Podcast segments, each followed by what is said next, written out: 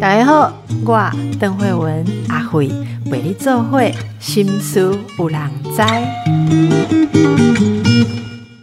大家好，今天很高兴哦，请到我们人本教育基金会这个数学想想研发中心的主任，这是我们的邱小芬小芬主任。小芬主任也是我的老朋友哦，所以今天有这个机会，那个小芬你在人本这个地方呃，对教育服务了非常久哈，非常非常久，已经有几年了？呃，二十几年了。对啊，二十几年哦，从我知道到现在，你看我们一起度过多少的青春岁月。先跟大家介绍一下啊，这个想想，还有嗯，这个数学想想，你投入很多的数学想想是怎么样的一个起源？他在做什么？那个大概在二十年前呢，那时候我们国家的教育有很大的变革嘛，就是比如说从联考改成。有基本学历测验这样，那也希望整个教材可以翻新。所以人本呃，主要是因为石英，我们创办人石英老师他本身学数学，那他也呃非常有文学的底子，所以他就希望为孩子创作一套数学的绘本。好，那学数学大家都很害怕，但数学又是每个人都要学。其实以我们观点来看，数学。因为它比较单纯哈，二加三就是五，不会有争议性，呃，不用透过呃辩论啊、表决这样，所以它是比较好的，让孩子可以练习思考，比较简单的东西把头脑练清楚了，那呃我们比较复杂的问题要来商量解决就可以。所以当时想的理念其实跟现在呃就是整个潮流在进步哈，那整个教育在转变，追求的是一样，但是就从呃二十年前打算为孩子做一套好看的数学。呃，绘本，因为我们没有能力做教科书了，那个教科书要达到学校市场里，有很多要妥协的事情，所以我们就放弃。那那就在一路走来，所以想想，呃，我们取名叫数学想想，当然就是有别于传统哦，就是以计算为主的数学学习。那我们要改成以思考，用思考来启发我们。呃，我们的脑袋这样。嗯，我自己有幸有看到过一点点那个呃，这个里面应该说教材哈，可以跟大家举个小例子好不好？就是说我们听众朋友可能比较不熟悉的哈，会说那运算为主的数学跟呃，其实数学是很迷人的哦。小芬，如果如果说你说的这个，其实数学在古希腊它就是哲学的一部分，所有的数学家都是就是哲学家。那你说的这个呃，用想的或数学里面带来的这些概念啊，呃，跟运算，我我们在教育上在传达的时候，你们一定有对小朋友也有也有这样的启发，对不对？你们最常用的这个开场例子会像是什么？开场例子哈，我我举个稍微高年级的例子，比如说我们要教背书问题啊，啊，那呃那个问题其实你可以说本质都是一样，就是。呃，因为我们小时候会学什么，呃，有家里有三个姐姐啊，大姐出嫁之后两什么三天回家，二姐五天回家，三姐几天回家，什么时候会一起在家碰面？天哪！但是笑，这个课本还有课本有当那个小故事讲啊。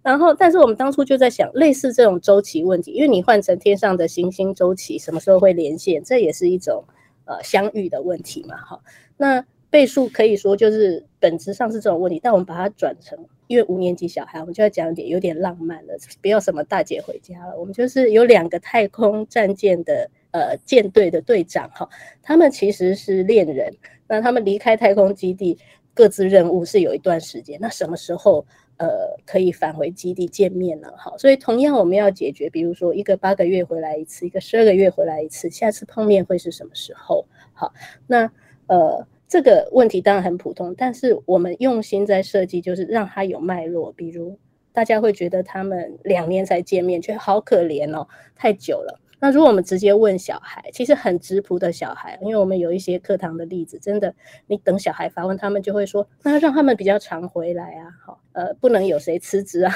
两两性平等，不能有谁辞职在家呃等着这样子，所以两个人都要工作，但哎，各减一个月。那变成一个是七个月回来，一个十一个月回来，听起来很不错，都常回家了，应该可以碰面啊。但是就会发现七和十一哦，你这样找下去，他们碰面日子变七十七个月。这时候有个惊奇，所以我们会讲故事，然后要有脉络，让小孩有惊奇。那他们就会想说，那这两组数字有什么差别？八和十二你找到最小公倍数二十四，可七和十一竟然那数字暴涨哎，所以他们就会猜是不是跟偶数有关系，是不是怎么样，就会想要再往下探究，那就会把因数的概念带出来。呃，我讲这个例子稍微比较复杂一点。不会，我觉得我应该要应用这种方式重学一遍数学，我应该就不会那么痛苦。对，其实像刚刚这个例子，马上就跟那个大姐、二姐、三姐不一样了，哈，就不不一样的感觉，而且也是生活的，呃，就是让让大家感受到说，其实数学就是帮助我们思考所发展出来的一个东西。那在过去这段时间，呃，人本在这方面，呃，就是像这个数学想想，它是。呃，大家其实可以使用的一个辅助的材料，对不对？就是说家长可以，家长或老师，那那呃，你们推广的这这一段时间，应该说这么多年来哦，在这个推广的过程中，有遇到什么你觉得最欣慰的事情？那从最开始就有一批，虽然不是很多，但是有一批家长很哦，就是对我们来讲就是慧眼识英雄，然后很愿意买这个与众不同的给小孩看的书。好，因为大家知道台湾的家长很愿意让小孩补习，可是不太愿意花这个钱买书给小孩，而且他觉得小孩会自己看吗？所以在二十年前，这个有一批呃很忠实的知音，就是会让我们觉得呃很欣慰。那一路走来，我们也很努力的把这套材料哈用公益的方式送到偏乡，呃，让老师们，因为可能都是心有余力的家长可以买给小孩看，那我们希望造福。呃，比较多的小孩就是希望把书送到老师手上，那这样也得到一些呃，就大家的一些小额捐款或一些小型企业的支持，让我们可以同时呃照顾到呃家长的需求，也可以服务到呃更多的小孩。这样，那有有没有很多当初其实呃透过这个数学想想启发的孩子，现在都已经是大人了吧？搞不好变父母的都有了。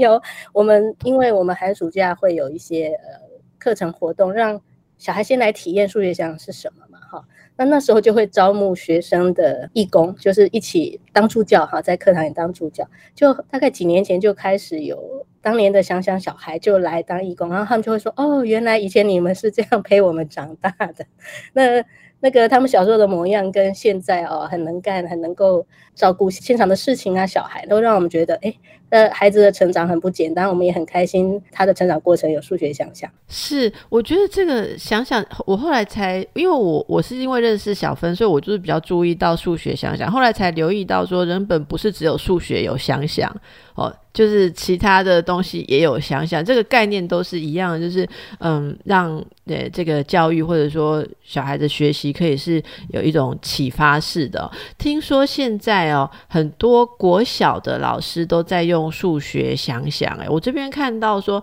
好像有七八十个国小班级的老师都在用，因为这个不是固定教材。这不是课本，是不是？那那这个呃，老师们使用的时候，就是说，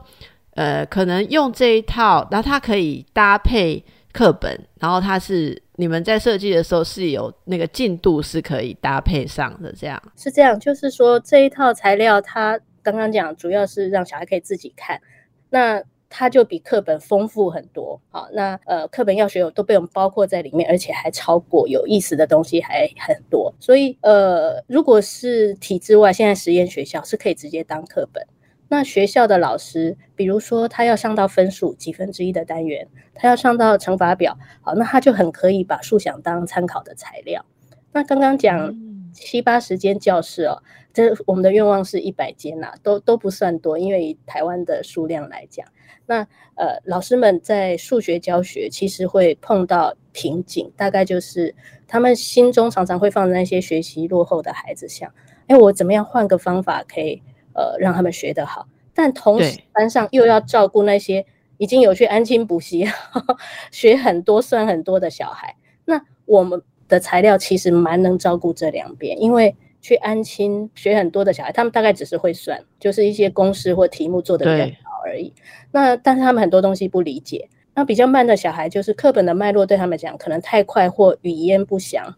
那我们希望，比如说分数来讲，二分之一这四个字就很有体会。你要让他知道这四个字包含两个动作，分两份在哪一份，那个知又是我有点文言文，所以我们就有比较细致的教学脉络，可以照顾到我们本来担心比较学不好的小孩，所以大概是这样，所以会吸引一些老师哦，他们要额外花很多备课的时间哈。那但是他们大概可以挑，比如说一学期可能挑三五个单元，那我学校要上到这里，我可以先上数学，想想好，先给孩子固念呃概念打个基础这样子，那再把课本的当做，因为课本主要是题目嘛。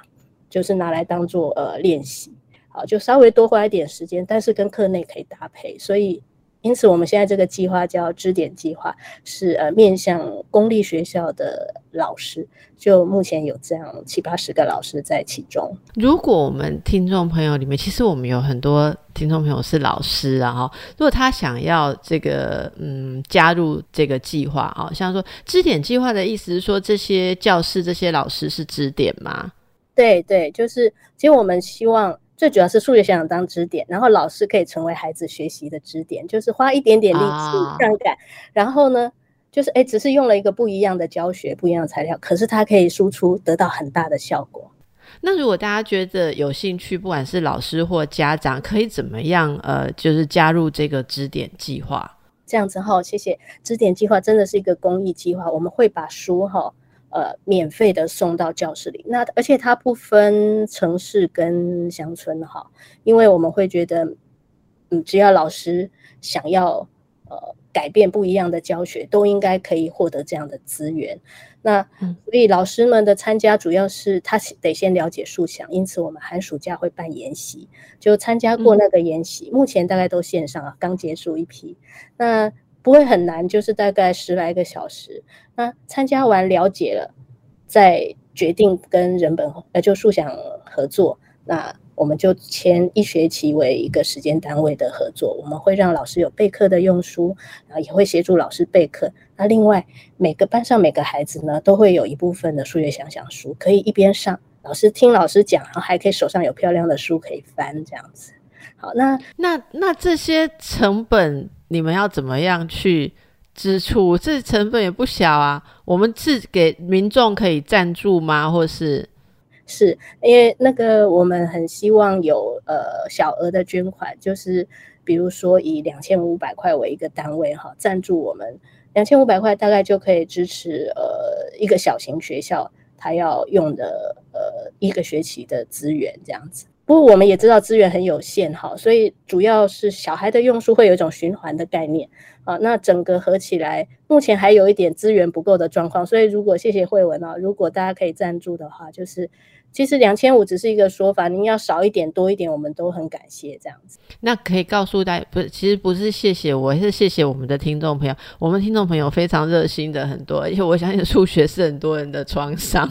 然后，我就要跟大家讲，数学概念不好，你逻辑会不好，你以后。做很多其他事情，就像小芬一开始讲的，很多要参雄、要要讨论、要思考的事情，你是搞不清楚的。这点是深有所感哦。那我一直很希望我们大家的生活是一个比较呃可以有好的嗯思辨空间的，所以我我对这个活动是感觉到非常的希望能够支持。那可以告诉大家，如果呃要参与这样子，像是不管是要捐款啊，或是有老师们想要参加这样的培训，是上人本的网站就可以吗？还是有特殊的一个管道呢？对，上人本网站，你可以呃搜寻数学想想，会更直接，就直接到数学想想国哈，就是关于呃数学想想的各种活动，我们把它称为数学想想国。好，那里面您可以寻找支点计划，会有一些老师现场老师使用的心得分享啊，那孩子的回馈啊，以及呃捐款的资讯，在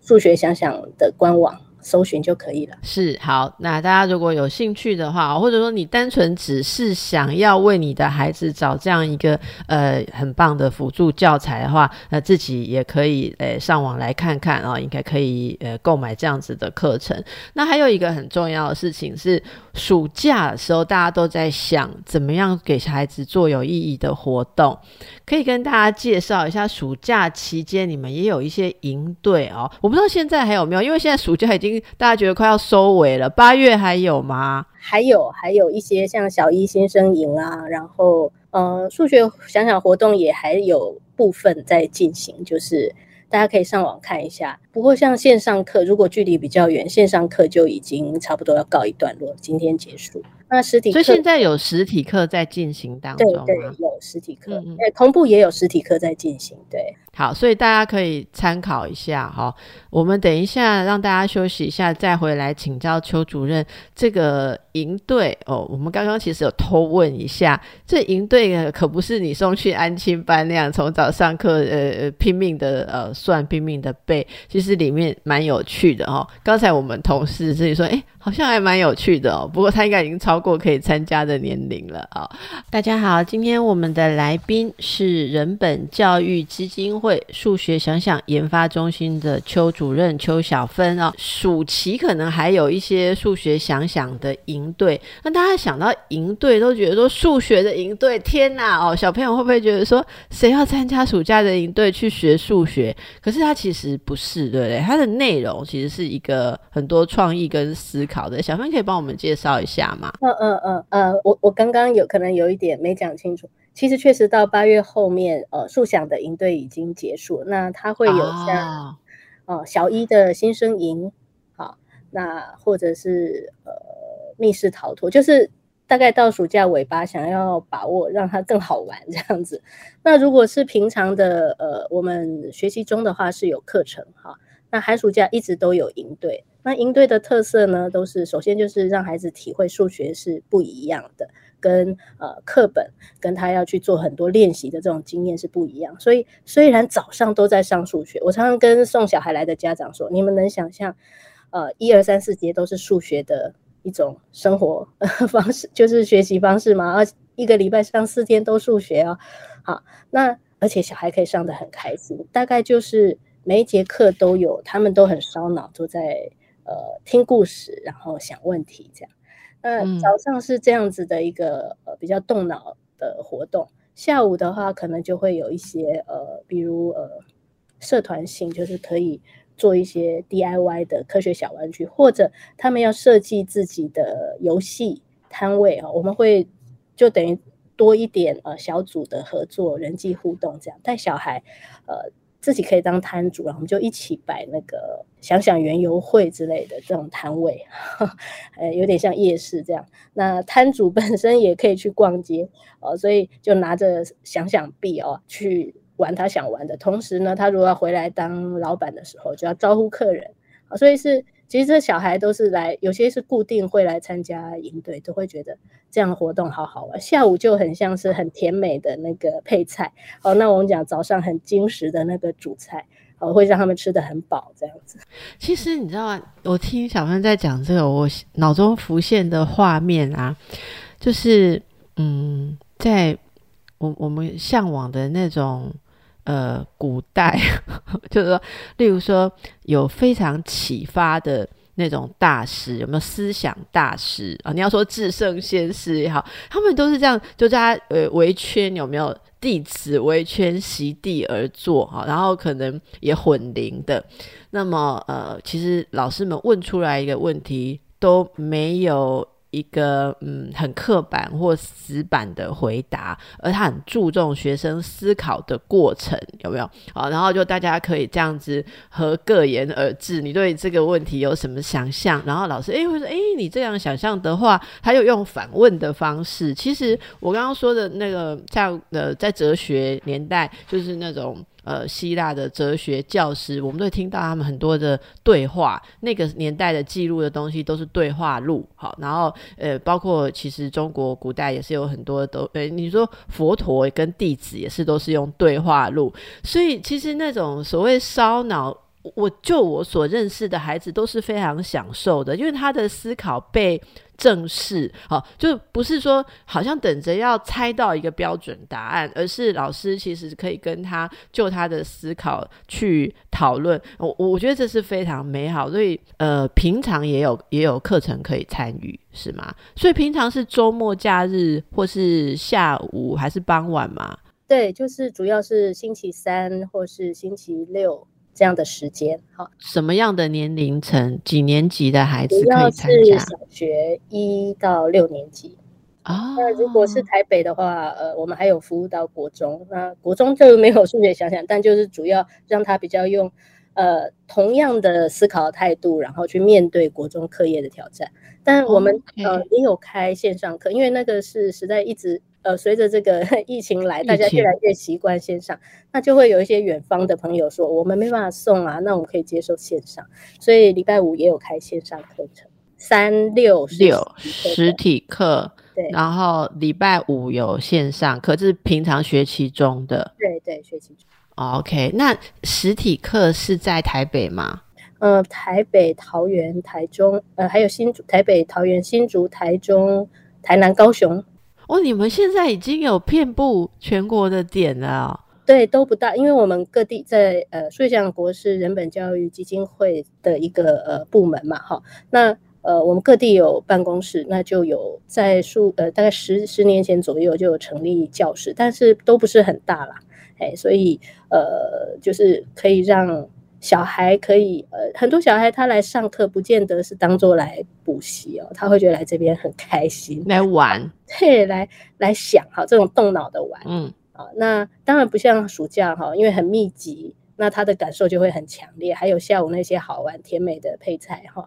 那那来这边就比较单纯的呃，享受两小时的思考时光。但爸爸妈妈会比较累一点，因为要接送。嗯嗯，不会啊。其实爸爸妈妈如果送出去，能够有一天的安宁，已经很轻松了。大家现在真的是在寻觅。其实我们之前也是暑假一开始就帮大家介绍暑假有什么哦可以做的事情哦。好，所以这些大家都可以上网来。找到哦，最近我们在这个脸书社团，就是有一个什么抱怨二哈，抱怨公社二，抱怨二公社，里面有一个网友说，他的侄子两个月后就要升高三了。那为了呃读不读大学的问题，跟家人吵得不可开交，而且你知道侄子就是跟父母就是讲不好，就来找其他的长辈诉苦啦。他认为说侄子现阶段是个学生，职责应该就是把书读好，可是他的侄侄子却说，嗯，这个念私立大学啊，以后就是背一大笔学贷。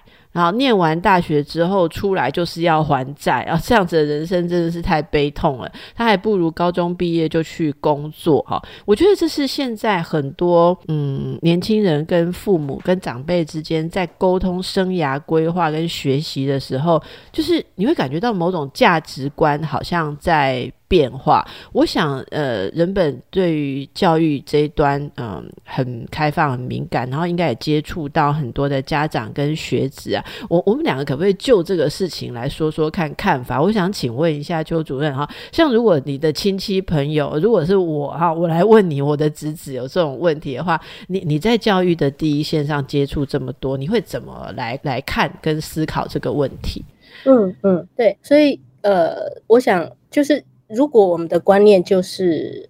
跟小孩想的很不一样，好，那我们就我们有当然有个责任，就尽量把我们的想法，好，就是我说我们人生经历啊，为什么呃你在大学学习很重要，好，那呃这跟你未来你要找工作真正的关联什么，而不是说你你有大学才能好工作，这叫抽象语言嘛？你可以多讲一点你的故事，你的体会，就是比较认真的跟这个孩子谈。呃，所谓的长辈，呃，大人的观点。那但是同时也呃，另外一面就是要多了解孩子现在他他可能处在一个比较茫然，或者是处在一个他其实很想，比如说他的某种工作是吸引他真的想要去做，我们要更了解他一点，而比较不是说呃高中毕业就断掉一定不行，因为这个所谓断掉，现在要接回去的机会是路是很宽的。另外，其实另外有所追求，或者是呃，他可能对于大学要上什么，我如果随便考一个学校，念一个我自己很不是很喜欢科系，还要背学贷，他就觉得很茫然，没有必要的时候，那这个部分反而是怎么去面对这个困境我的想法是这样，就一方面多了解，一方面要把我们这边的呃想法真的很如实、比较呃清楚的告诉告诉呃年轻人这样。是我，你刚刚在讲的时候，我想到说，很多人现在在网络上面就抛一个这样的问题，然后嗯，就会有一种主流的答案，好像说应该要怎么讲。但是小芬，你刚刚说的，我就觉得这就是一个空间，让让我觉得我们的孩子在成长过程当中最需要的是思考的空间。我想这可能也是你们用想想的原因。你刚刚说的那些就包括了很多嗯了解跟协助支持的成分在里面。像也许他。真的是有很想做的事情，现在就在眼前有一个机会。也许，也许他想要做艺术的工作，还是表演的工作，现在有一个团就愿意招募他，也不一定。这个还有一种可能是他现在的他对于学习感到很挫折，所以他觉得他不想再继续去呃。做他不擅长的事情，这就完全不一样。好，他有一件很想做的事，马上要去跟他想要逃开什么讨厌的事情，你可能需要给他的帮忙是不同的。所以有没有办法用这样子的心态去谈话？其实，呃呃，阿辉这边哦，小芬，我在本节目叫做阿辉哈，对对对，因为我们节目有时候是用那个台语哦来主要进行。对，阿辉这边有时候会接到很多听众朋友的来信，呃，很多时候呃就是会问到说，哎，小孩子。是说怎样怎样？今天刚好有我们这想想的主任哦，你看这就是一种态度啊，就是你不要马上就预设，哎，小孩子怎样怎样，因为每一个人他的在意的状况。就不同嘛，好，那能不能有这个讨论的空间？大家应该有体会到，如果跟我们邱主任一起讲话的话，你会觉得说，哎，他是那个气息，就让你让孩子觉得说很可以去表达自己。好，那我们能不能都能够有用这种方式跟孩子沟通？我觉得这是很重要的了。哦，那我我借想要。问一下小芬，你会不会觉得孩子的压力很大？就是现在的学子们的压力很大。我常常，嗯，学生会跟我讲说，反正年轻一点的学生是叫我医生阿姨嘛，他就说，哦，阿姨，你知道我们现在压力好大。他们现在就是，嗯，会用很多以前我们用起来觉得比较庞大的名词啦。可是他会说，我们现在压力很大，哎，然后他说，我爸爸妈妈没有一定要我怎样，可是我自己会很害怕，哦，我做不到该做。我说。你觉得你该做的事是什么？他说我也不知道。我觉得我的压力就是我不知道我该做的事是什么。好，小飞，你接触那么多年轻的孩子，他们现在最主要的压力是什么？有有一种趋势吗？比方从我学生时代一直参加人本活动，到现在在呃正式工作这样。那呃，我们以前办的营队哈，家长一样有需求啊，要把小孩送去那里，对不对？可是以前是小一就敢放手，就是。你就去吧，在外面住宿不是问题哦。那住宿就我们就借学校嘛，那场地也很简单，家长也觉得很好啊，就一个锻炼，这样才会知道家的温暖呐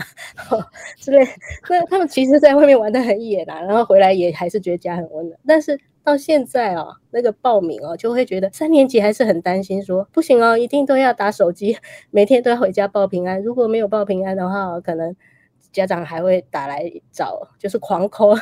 领队，就会。这样子出现，它不是常态，而且很多，但是这样的个案就会冒出来。那或者是说，像我们呃要当义工啊，到大学生，我们会培养一些呃大学生当活动员啊，然后受训什么，有爸爸妈妈帮忙报名的，就是 以前都还是自己有空，然后哎我来参加这个好玩这样。现在有一些是爸妈帮忙报名，所以我要讲就是说，我觉得现在孩子的压力啊，某种程度也是反映父母的压力，就是因为我们其实我们生活条件。变好，但当然相对我们的生活形态是一个比较高压的生活形态哈，比起以前它干单，那现在比较复杂，那高压生活形态，那物质条件又比较好，所以我们会帮小孩安排很多事情，是不自觉就把他的空间时间都排满，那看起来学了很多很多事情，可是很少有让小孩放空。我其实现在变得比较要常强调说，让小孩放空，做一些无为不为，然后他比较有机会去呃更面对自己，更了解自己，或是跟别人碰撞哈。人际互动，那都但是都是去上这个课，上完了又换那个课，那就变成其实你要说他去面对比较复杂的东西，或是未知的东西，我可以想象，就是那个恐惧感哦会在心里面。就刚刚阿辉说的很传神，就是那个压力，就是你也不是很知道实质是什么东西，但你就会有一种担心啊，那就是那就是压力来。如果你知道你你担心的是什么，你就去面对它，解决它就好。但你就是想不清楚，然后。就觉得好像自己不太行，或者是呃掌握不到什么。那我会觉得从小，我刚刚讲的比较远，就是说，其实从小让小孩呃放手，你忍着看他跌倒，忍着看他脏兮兮，然后呃犯错，那种真实的互动，我觉得是呃早一点放手，让孩子去体会。那他因为以后一定会碰到很多困难，但是他比较不会落在一个有点比较无能为力的状态。这个这个，你刚刚讲，我想到小时候我们能学的东西其实蛮有限的，就可是现在。你光是说小孩子课后可以要让他，嗯，我不应该说补习，我应该说要让他涉猎，要让他多涉猎什么，你就觉得选择太多。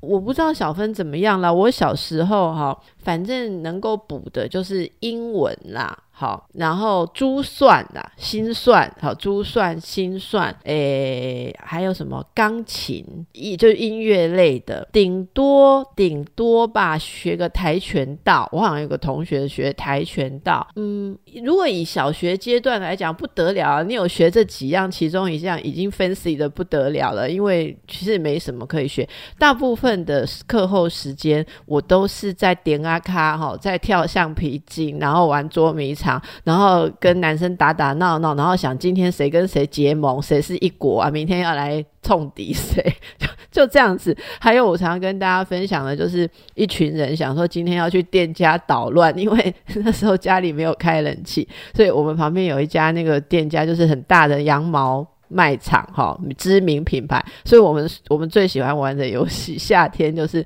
猜拳，输的人带头，咻一下从他的门冲进去，锤 linky 哦，吹 linky，然后等到那个小姐来骂人的时候，我们再从另外一个门赶快冲出来，然后如果能够全队脱离的话，这个队长就那天就成功了。哎，可是如果后面有一个孩子被扣住的话，就是队长母鸡没有带好，就无聊幼稚游戏。可是我们今天好像也混得还可以啦，哈，没有补太多。所以可是现在我。在看我的小孩的时候，我真的压力很大。小芬刚刚讲好同理哦，孩子的压力反映了父母母的压力。你看你这句话，我要学起来，就是都都没有责怪父责备父母，连父母都被同理到。今天我们继续来请教我们的小芬邱主任哦，数学想想研发中心的主任。呃，刚才说到这个孩子的需要的空间啊，还有大人的压力，我们就最后这一段来谈谈那个小芬你自己好了啦。很多人是觉得教学很麻烦，因为你要面对不同的孩子，你为什么会乐此不疲？我也在想哦，这可能也有一点呃特质吧，就是嗯。我我可以想象，就是对人没兴趣，或者对小小孩没兴趣的话，真的不要做教职哦。所以我们的教育体系应该更有弹性，应该有很多人是很不喜欢他的工作。那我觉得我喜欢跟小孩玩，应该是从小就可以感觉。像嗯，班上我算比较孤僻的人呐，哈，但是我如果比如说放学回家，或者是有机会接触，有时候是班上就是觉得哎有什么苦恼，我会觉得哎走在一起。呃，听他讲很开心，或者是他功课问我的时候，我会尽量知无不言，言无不尽。那我就会觉得这样过程好像教的人比就有机会提供点什么人，其实很幸福的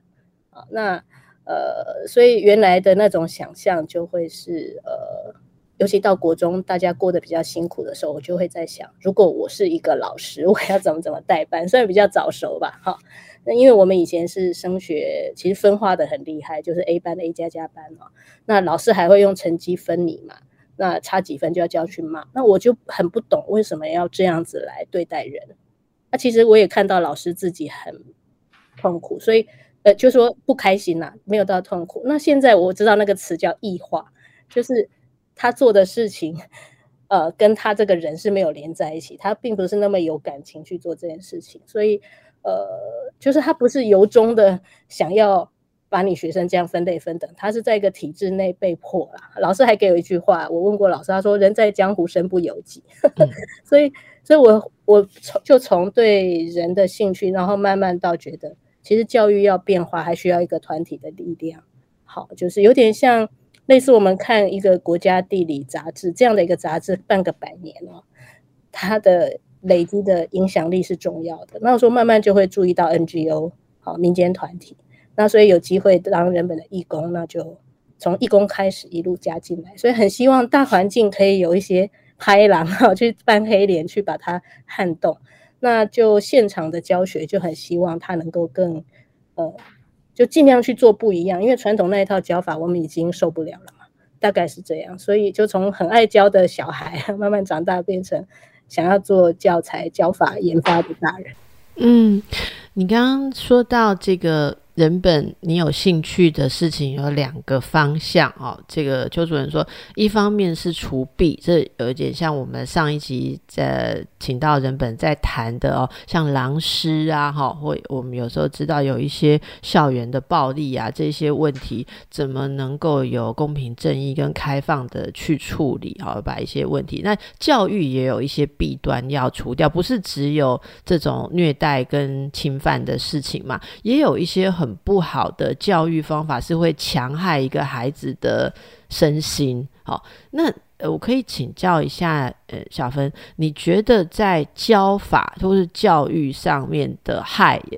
弊然后要除掉的有哪些？我们当然第一个会想说填鸭式嘛，对不对啊？那那你一定有很多的观察，有哪些是要教法上、教育上要除掉的弊端？呃，要除掉的弊端哦，有一个我们已经除一半失败的，就是说把那个就是更解放，让老师有比较宽的舞台。所以这个一路的课程改革哦，就是比如说可以选书这种事情。以前我们听到叫一纲多本嘛，对对，课纲只是规范了，可是我希望有很多个版本。那我觉得，呃，或者说以台北来讲，甚至市长还带头说一纲多本选一本，就是直接一直那个复辟哈。反改革的力量一直拉，所以其实一纲多本至少在国中国小是叫做虚有其表啊，因为那个都是首先都是参考书商当那个教科书商嘛，因为他们资本雄厚，那这样造成编出来的书哦就会趋同，就是诶这个。大的人他这样编，那其他老师给建议，他们就尽量修的跟他一样。而且呢，呃，大家害怕不一样，这也是我们台湾就长期管制教育的一个弊端，就会觉得，好，如果我 A 版本跟 B 版本，呃，它的进度变化差很多，那小孩转学怎么办？我以前看到报纸这样写，会觉得很好笑，是有几个人要转学？对，就是害怕那个什么，就是考试的时候把机测啦、会考啦，然后我们学的不一样怎么办？后会不会输人家？大家就担心这个吧。对，可是但其实因为那个只是先后内容或者是教学手法的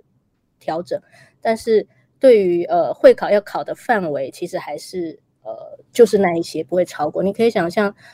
我如果我们去翻教科书历史，刚开始国中。就曾经有短短的几年的时间，那个三个版本是差很多。我印象南一版差最多，但很快就被统一江湖，因为那阵子吵得很凶。我可以想象后面是后面是那个补习班哦，因为补习班他如果跨几个学校选不同版本，他就没有办法让学生啊。对对，那学工业的炒作一直在教育改革是可以。一个是拉后腿的力量啊，好，所以我就会觉得这种嗯教材它真的没有办法吸引比较好的编辑者，好书商去编，然后课纲再怎么变，基本上蛮换汤不换药的，哦，这件事情就是蛮遗憾，嗯，所以不过这个弊哈是是要长时间除的。那一一纲多本的好处，你可以再多说一些吗？让老师可以有不同的。嗯，教材教本好处是什么？好处是什么？哈，有个版本，它也许它就是比较重视，它把概念都整理的很清楚哦，就是我们所谓传统的编的很好的书好了。那也许有个版本，就像树想这样，他觉得说，我就算要教你背乘法表，那我会以你在乘法表看到什么规律啊？好，比如说九的乘法很有规则啊，那呃十位一直减，个位一直加，那我们就以思考这个规则来带小孩去背。呃，九九乘法表，那同样是要背哦。那有一种方法是比较，我们现在讲讲比较好听，叫执行力，就是那我就请你在很短时间，虽然是猛背猛背，可是你就掌握到那个。那另外一个是要绕比较远路，好，但是呢，你多一点灵活的头脑创造力。那这时候就摆在那里，你说好，那我就要看我的老师决定我小孩命运，那不然呢？不会，你这两年会遇到这个老师啊。在两年又遇到不一样的老师，所以我们希望说，因为老师也是不一样的，教材也应该是要不一样，这样比较可以让小孩子呃比较多的选择。现在目前一统的状况就是对我来讲四个字讲比较重一点，叫做乏善可陈，就是那课本距离理想还很远，这样子。我哈说真的啊，作为一个小学生的家长，嗯，我看孩子的课本有一些地方，如果跟我们当年比，当然是觉得喜悦。但是比较是思考工作者来讲，我真的是觉得同意你说的啦。好，有还有很多可以就更好的地方。那呃，刚才你讲到这个，我我想再再再多问一下，这实在太有趣了。就是我们会很害怕不一样哈，这这个是台湾特有的一种文化或者我们的历史造成的结果吗？还是说？嗯，小朋友有没有研究过其他国家的，例如小学教育，他们的课本也是都很很多版本吗？还是说他们也会怕不同？这是我们特色吗？我大概听过，像美国他们，比方本来各州就不一样，那应该是书商提供的，就是都有大型书商嘛。那因为可能它市场很大，它确实书商也很多，所以呃，老师相对的选择就就多了哈。那但是有没有很好很厉害，这就很难讲。但是，呃，总之，我我的认为是没有开放那个市场哈，没有去鼓励那个市场多元，你就看不到好的的机会。因为曾经我们开放之后，不是又拉回部编本吗？对对，那部编本就是那个思维，就是全国要还是要统一版本，只是他不敢时代之下不敢统一，然后。那我们自己绑手绑脚的，就是学校还是会希望，比如说呃考试，好三个班，只要一个学校三个班，三个班还是要用统一的考卷，这都有一点，我可以想象那个为难，就是因为就算学校要开放，就老师有，其实法令规定老师怎么教就可以怎么评量哈，平常的那个校内的考试应该是有自主评量的，老师有这个自主评量的权利哈，但通常因为这很麻烦，所以大部分老师还是愿意联合出题。但既然有开放这个，如果真的要去做，谁会反对呢？我可以想象家长会担心，但这个是经过沟通说服就可以的。那我听过的例子还有老师同才会反对，就三个班有一个老师说，我愿意配合你们联合命题，因为这样本来是三就是三个人轮嘛，哈，不会因为我自己要单独命，他都愿意多做哦。说我配合联合命题，哈，我像以前那样出题，但是我希望比如国语科。好，我要自己出题，被反对，好，就是被很有分量的资深老师反。我我可以想象那种情况，我可以想象那种情况，